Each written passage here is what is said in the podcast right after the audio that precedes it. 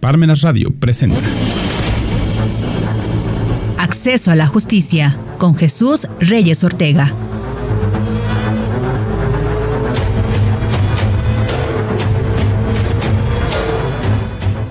¿Qué tal? Muy buenas tardes. Sean bienvenidos a Parmenas Radio.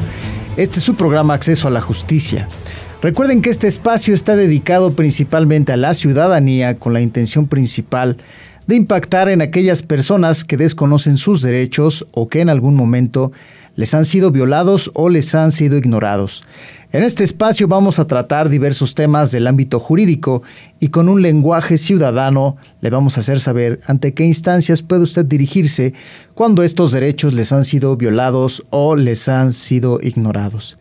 Y hoy, siguiendo la temática de este mes en el cual conmemoramos todos los trabajos, la lucha que han venido haciendo las mujeres, vamos a platicar con un especialista, con eh, una persona que ahorita voy a, reseñar su síntesis curricular, pero que él nos va a platicar respecto a las políticas públicas que se han venido dictando en el gobierno para eh, hacer frente a todas estas problemáticas que se presentan en contra de las mujeres.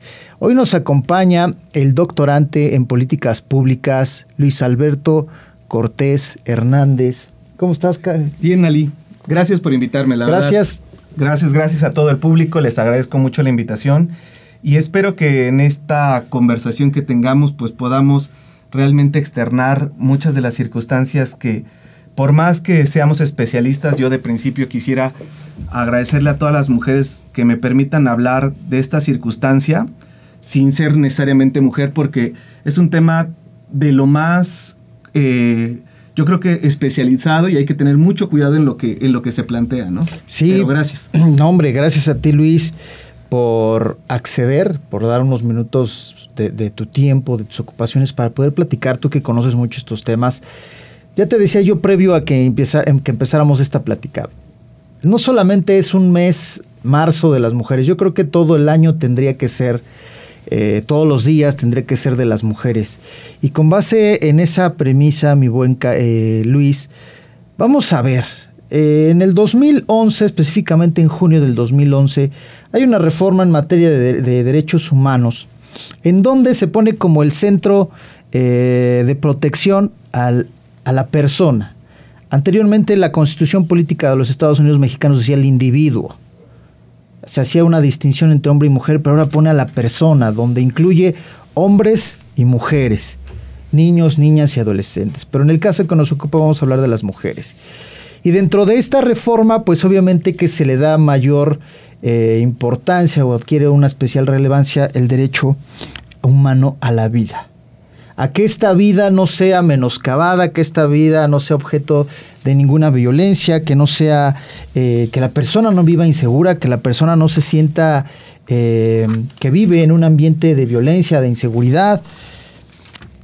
Y también la dignidad humana, el que la persona, hombre o mujer, se sienta respetado, se sienta reconocido, se sienta que está protegido y obviamente al estar nosotros inmersos eh, en, pues en, este caso la República Mexicana, nuestro Estado, donde hay un poder ejecutivo, un legislativo y un judicial, pues que ellos sean parte del proteger a la gente, y en este caso a las mujeres.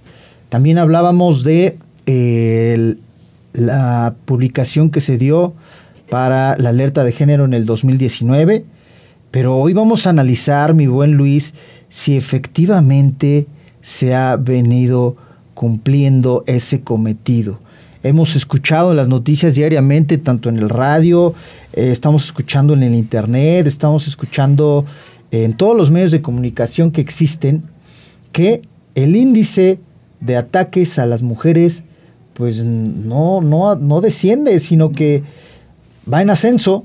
Se están dictando ley ácida, se está dictando un sinnúmero de leyes que al final, pues tú como experto del tema, platícanos si crees que se está cumpliendo el que las mujeres vivan en un ambiente seguro, en un ambiente libre de violencia, en un ambiente donde se sientan protegidas, donde sientan que el gobierno está atento a lo que ellas les sucede.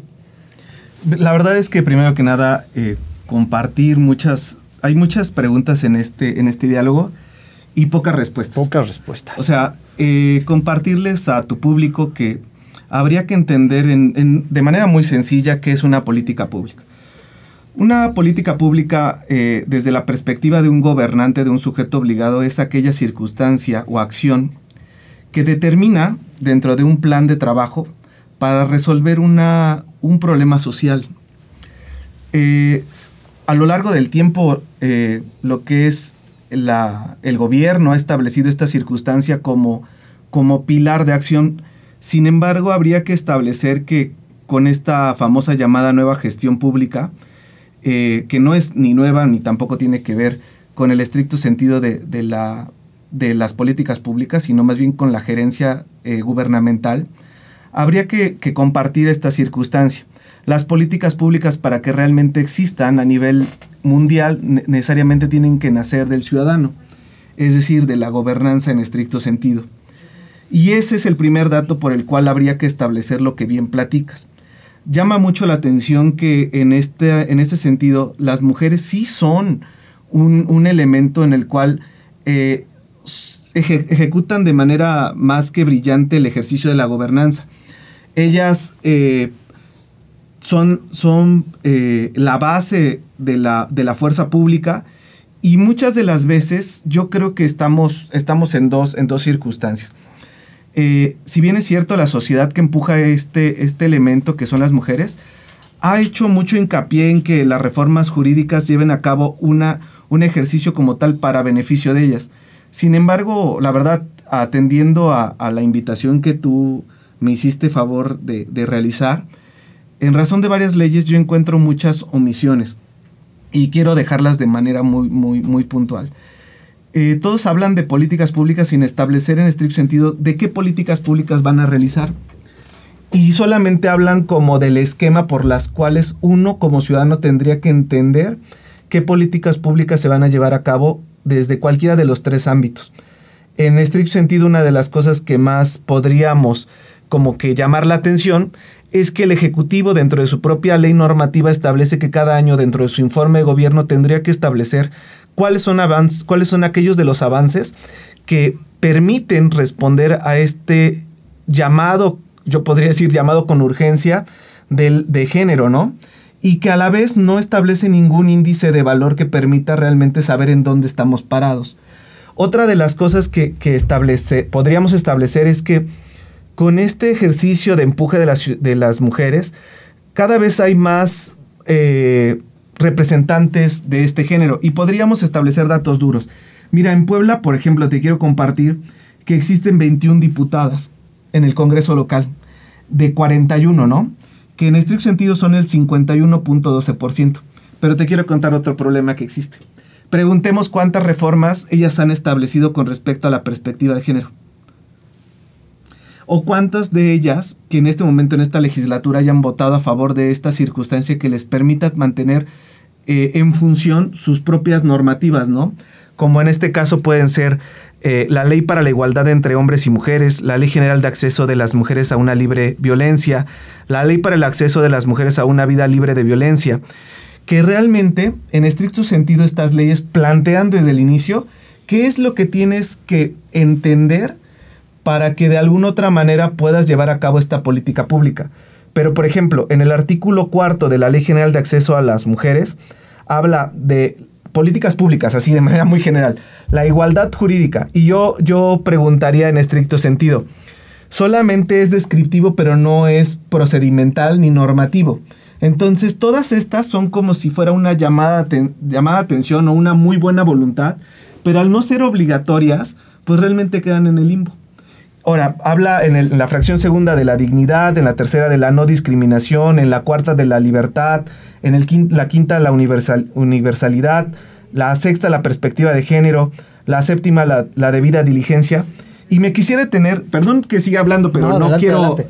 No, adelante porque es un tema que, que, como te digo, este, mi buen Luis, Se oye muy bonito, este, perspectiva de género, eh, dignidad humana. Vemos que el funcionario está haciendo mucho, pero al final de cuentas todo está hueco. Y de verdad es muy triste. Es, es triste porque se ve el esfuerzo jurídico que realmente está implementado en, el derecho positivo. Sin embargo, eh, ya la transición del, del deber ser al ser hay una, una enorme diferencia. Y, como bien, bien me lo, explicas, yo en, este, eh, en esta búsqueda de, querer venir a platicar de este tema, buscaba cosas, tanto autores y demás, pero realmente no encuentras, eh, o por lo menos yo no encontré e invito a tu, a tu público que me comparta, porque también sería una, una parte de retroalimentación, pero no encuentro en estricto sentido esa política que permita, o, el, diseño de la política pública desde eh, lo que es, eh, no sé, el análisis del entorno, el procedimiento, la evaluación, el resultado y el, mismo ejercicio, ¿no? Pero que no, no lo encuentro, o sea, solamente hay muy buenas intenciones y ahí es donde me quería detener como ejemplo de esta circunstancia en la perspectiva de género. Establecer la perspectiva de género no en el cambio de rol eh, social y, explicábamos de esta, de esta manera. Hay un libro que, me compartía un amigo, La teoría de King Kong, de la autora Beatriz Preciado, en la cual establece esta circunstancia y decía, nosotras podremos querer ser, y voy a decir una palabra que tal vez no es adecuada, pero masculinas, ¿no? Que estamos queriendo ser más masculinas y estamos perdiendo nuestra propia feminidad. ¿Y en qué estricto sentido lo plantea ella? Plantea que muchas de las veces con esta necesidad de, querer eh, competir con el hombre, pierden todas aquellas eh, habilidades que tienen de, origen y que muchas de las veces, por ejemplo, cuando el ejercicio del poder se vuelven realmente hombres. Y lo explico de esta manera. Los hombres somos vistos como corruptos, como machistas, como misóginos, pero regresando en este, en este estricto sentido, cuando ellas gobiernan, y de verdad con mucho respeto, tienden a hacer los mismos errores que nosotros estamos realizando desde este tema de género. O sea, no es un ejercicio en el cual porque ellas sean mujeres cambie. Sin embargo, hay, otra, hay otro dato también muy interesante. Las mujeres en la iniciativa privada sí son aquellas que están cambiando. Y mira, lo platico desde este punto de vista. La CEO que, hoy tiene mano derecha eh, Facebook y muchas CEO a nivel Latinoamérica realmente están cambiando esta política interna de trabajo. Y en, una perspectiva en donde ellas entienden, porque aparte hay que entender dos cosas. El político tiene la necesidad de resolver de manera inmediata, ¿no? Y al carecer de recursos, de acuerdos políticos y demás, pues son muchas las ataduras que no le permiten, sean hombres o mujeres, ¿no?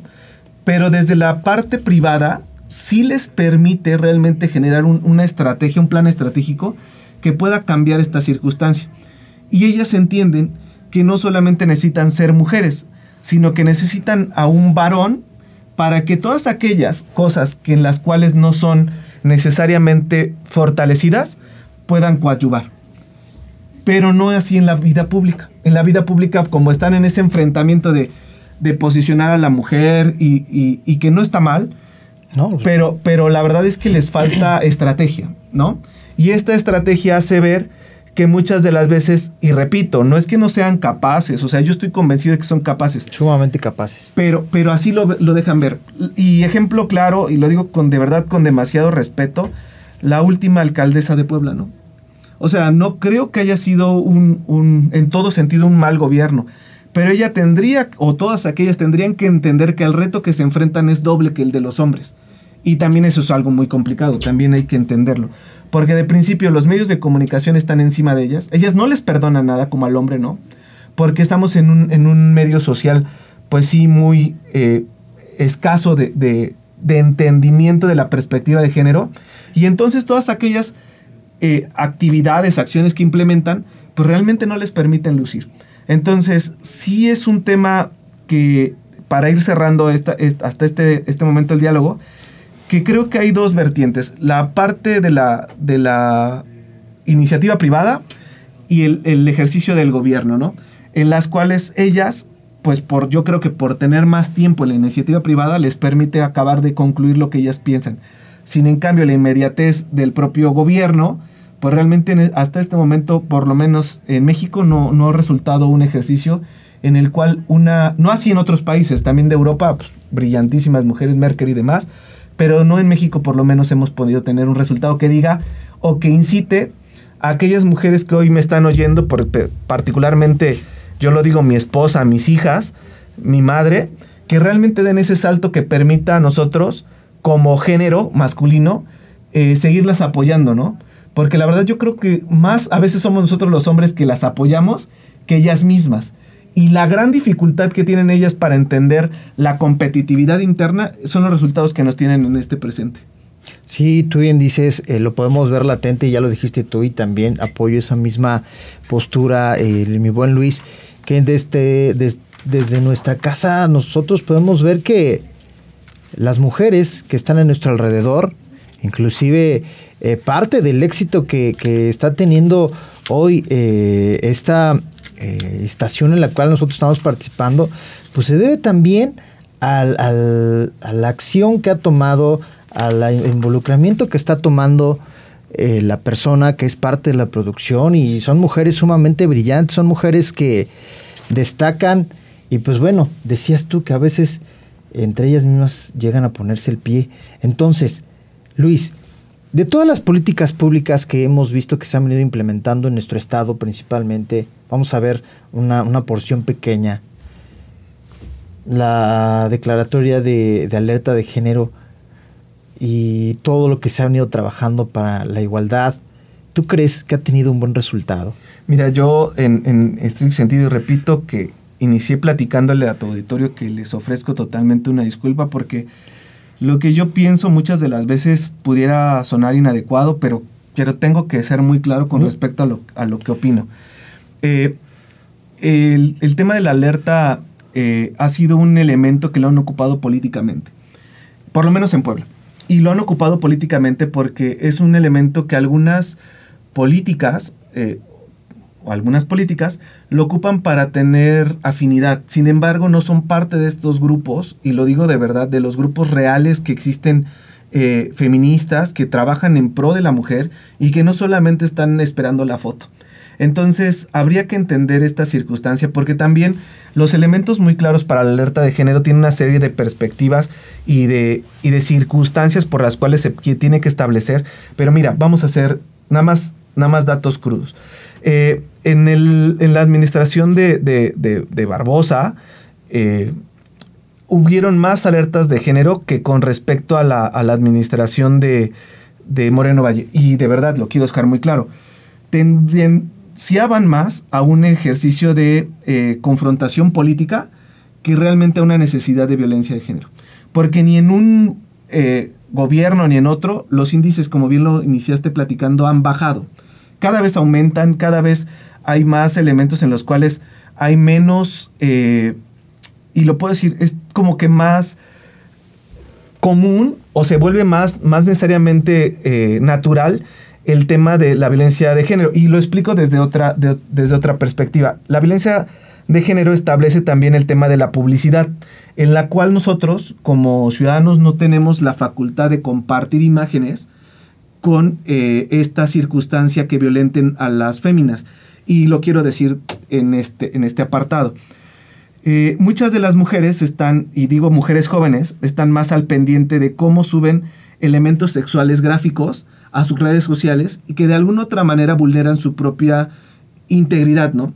Y están más preocupadas en el sentido de ser eh, comunicadas, es decir, retuitadas, este, compartidas, o que les den un like y que esto realmente eh, es de verdad, y lo digo, no es que ellas sean las culpables, porque la sociedad es la culpable en, general, pero sí falta este elemento de, educación con perspectiva de género. No solamente para los hombres, sino también para ellas, porque muchas de las veces el hecho de que sí sean eh, protegidas por el Estado, mm, el saber, el no conocer el alcance de lo que refiere esto, las hace perder el rumbo, pues.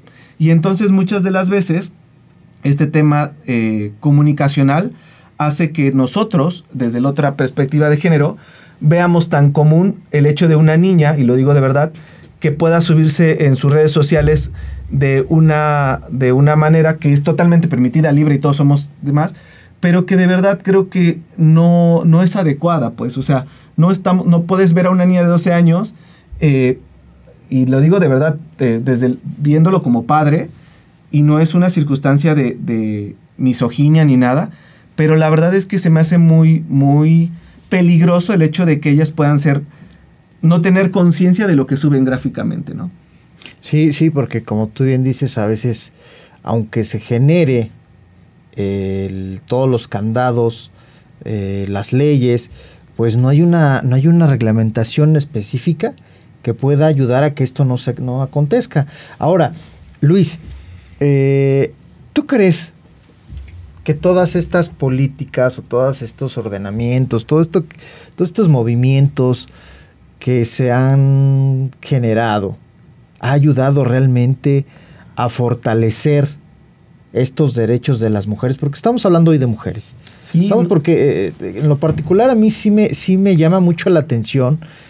Yo convivo con muchas mujeres y yo veo que ellas se siguen sintiendo inseguras ellas siguen caminando con miedo, ellas siguen eh, sintiéndose o, viven en la, en la expectativa de que algo les pueda suceder, de que alguien pueda llegar y les pueda hacer algo. Y esto da como consecuencia que pues no vivan, no tengan una buena calidad de vida. Entonces, ¿tú consideras que todo esto que se ha venido gestando realmente ha servido para que las mujeres se sientan seguras, se sientan protegidas? Mira, la verdad es que yo siempre creo que un movimiento social ayuda. O sea, eso creo que no habría que ni dudarlo. Ellas, eh, hablo de ellas de manera general, han hecho un gran trabajo, un gran trabajo para, para competir, para cambiar la perspectiva, para quitar estas, hasta generar estas nuevas masculinidades que nos permiten a nosotros establecer otras circunstancias en donde nos beneficien. Sí, pues parte de ello es esto que estamos hoy hablando, porque a lo mejor no estaríamos tocándolo. No, no, no. Y la verdad es, es, es un cambio de, paradigma total. La verdad sí, sí yo estoy de acuerdo que han, han beneficiado, solamente que creo que estamos en un proceso, porque estamos viviendo seguramente bajo tres generaciones de mujeres. Mira, seguramente nuestra abuela, que tendrá aproximadamente, no sé, 60, 70 años, nuestras madres que andarán en los 50 y nuestras esposas o parejas que andarán en los 30, ¿no? Entonces estas tres, aunque parezcan cortos plazos de tiempo, totalmente su perspectiva es totalmente diferente, es, ah, totalmente eh, de cero a mil, ¿sabes? En las cuales, ah, y luego todavía las que vienen todavía más jóvenes que, ellas, ¿no? Y lo, lo quiero platicar desde este tema. Yo creo que seguramente hablar con mi abuela en algún momento dado con respecto a esto y decirle o, dejar, mira, que uno se parara a servir, era un, una grosería hacia ellas mismas, ¿no? Luego, con respecto a, este cambio ya generacional hacia con mamá, porque aparte yo tengo una mamá feminista y de lucha constante, eh, eh, ahí me pasó algo, algo muy, muy, muy cambiante en el estricto sentido de que ella obligaba, que nosotros somos tres varones, a entender estas circunstancias desde el hecho de que nosotros teníamos la obligación de, comportarnos como, como, en equidad, ¿sabes? Eh, para ella, por ejemplo, ahora con respecto a, nuestras hijas, no sé si te tocó en nuestra época que seguramente jugar nosotros con, con muñecos, con carros y demás, y las niñas con muñecas, ¿no? Y, ya para las que hoy son nuestras contemporáneas, seguramente no es así. O sea, para ellas era jugar igual con un carro. Hoy conducen, por ejemplo, más mujeres. Yo no, no, de diferentes. Y mira, hablo un tema de política pública. En Europa te quiero compartir que una de las políticas públicas que más se está implementando a favor de las mujeres es que haya transporte urbano. Y tú podrías decir, ¿qué tiene que ver con el tema de la perspectiva de género? El 56 al 60% de las mujeres es más eh, propicia a caminar, andar en bici y a tomar transporte público. Y los hombres no. Los hombres creemos que es obligatorio tener un vehículo propio para que nos podamos mover. Y entonces en Europa, como cada vez este, pues, traen eh, un poquito de cierta circunstancia que nos permitan avanzar, han, han permitido que realmente las políticas públicas en transporte y comunicación eh, puedan generar mejores beneficios en cuanto al transporte público. Y algo tan simple, que simplemente han invertido más recursos en que las mujeres se puedan trasladar porque ellas son las que trabajan en, empleos donde nosotros no queremos trabajar, como es el empleo doméstico, las, eh, por decir algo, y voy a decir, de asistentes, porque antes eran secretarias y demás. ¿Cuántos hombres realmente hoy existen asistentes de, ciertos políticos, sino casi siempre son damas? Y este tipo de cambio generacional está haciendo un fuerte impacto en muchas de las circunstancias que vamos a vivir en los próximos años. Yo estoy a favor de muchas de las cosas. Sí, de hecho, sí, eh, eh, eh, es lo que, lo que, precisamente la finalidad de esta plática que hoy estamos teniendo, Luis, es que se vea eso, ¿no? Porque a mí en lo particular sí es algo que me preocupa y me llama la atención y me ocupo ahorita, nos estamos ocupando en este momento de que efectivamente todo esto que se está generando sea algo que las mujeres lo puedan palpar, que lo puedan disfrutar, que efectivamente sepan que hay un mecanismo que puedan accionar, ya sea fiscalía, ya sea una aplicación o lo que se pueda generar, Luis. Que, que sea efectivo, no solamente que quede en el papel, como lo decías hace un principio. Las leyes dicen políticas públicas, pero bueno, tú y yo lo podemos entender porque tenemos cierto, eh, cierto conocimiento de la ley. Sin embargo, hay personas que no lo tienen y que únicamente eh, saben sumar, saben restar y saben trabajar para ganar dinero y comer. Ahí es a donde quería llegar. Realmente el tema de lo que tenemos que trabajar es en reeducarnos y educarnos con respecto a estos temas que ya no son este, contemporáneos, sino realmente son de nuestra actualidad, en los cuales tendríamos que establecer desde la educación básica eh, clases eh, que permitan a los niños establecer este tipo de perspectiva de género. Nada más como datos, por ejemplo, decían, eh, hay cosas que, que podríamos establecer, mira, de los 217 municipios solo existen 44 presidentas municipales creo que eso es algo que, realmente tendríamos que estar trabajando en Puebla porque nada más como dejarlo en, el tema de políticas públicas ya en el ejercicio electoral, cada vez hay menos mujeres que tienen, hay más que participan en política, porque eso también lo puedo decir, las mujeres son las que participan en política, los hombres no, pero ya para ser los titulares de, de las candidaturas no quieren.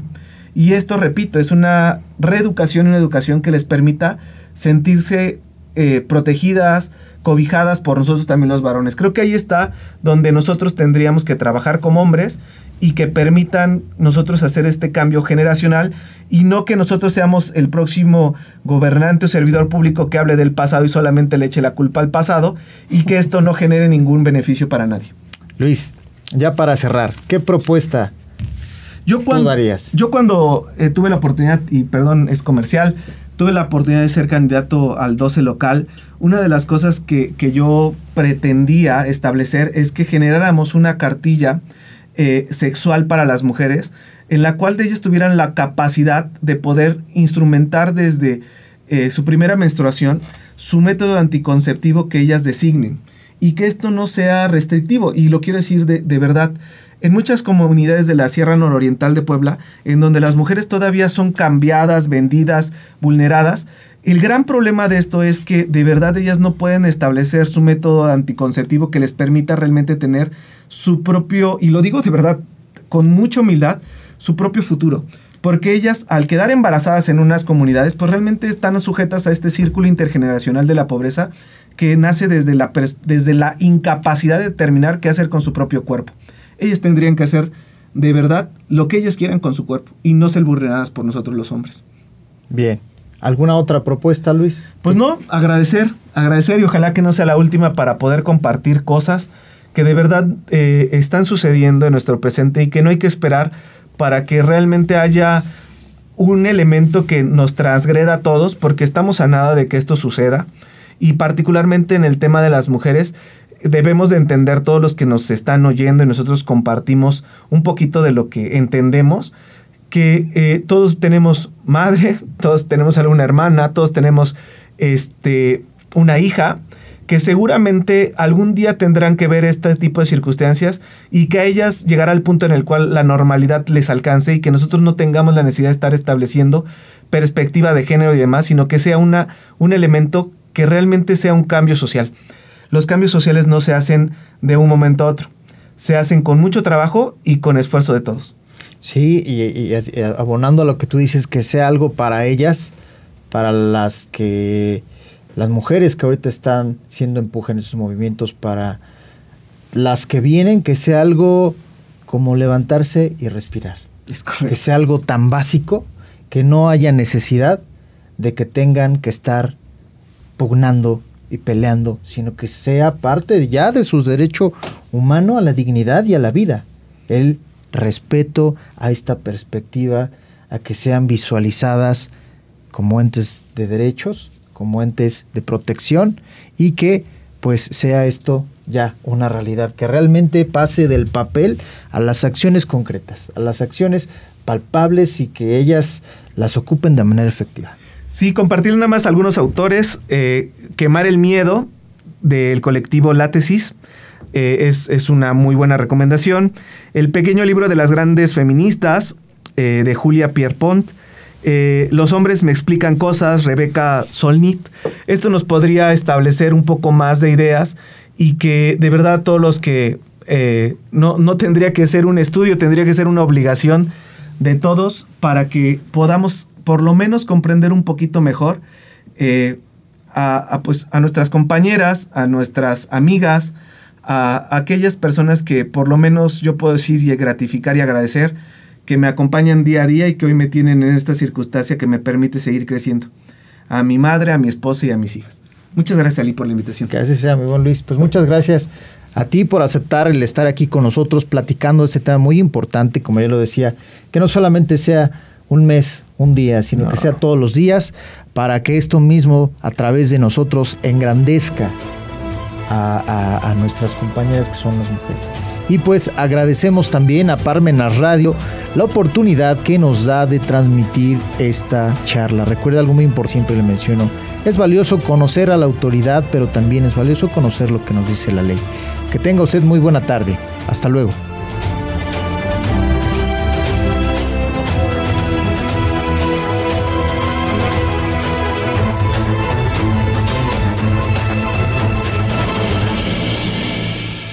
Radio presentó Acceso a la Justicia con Jesús Reyes Ortega.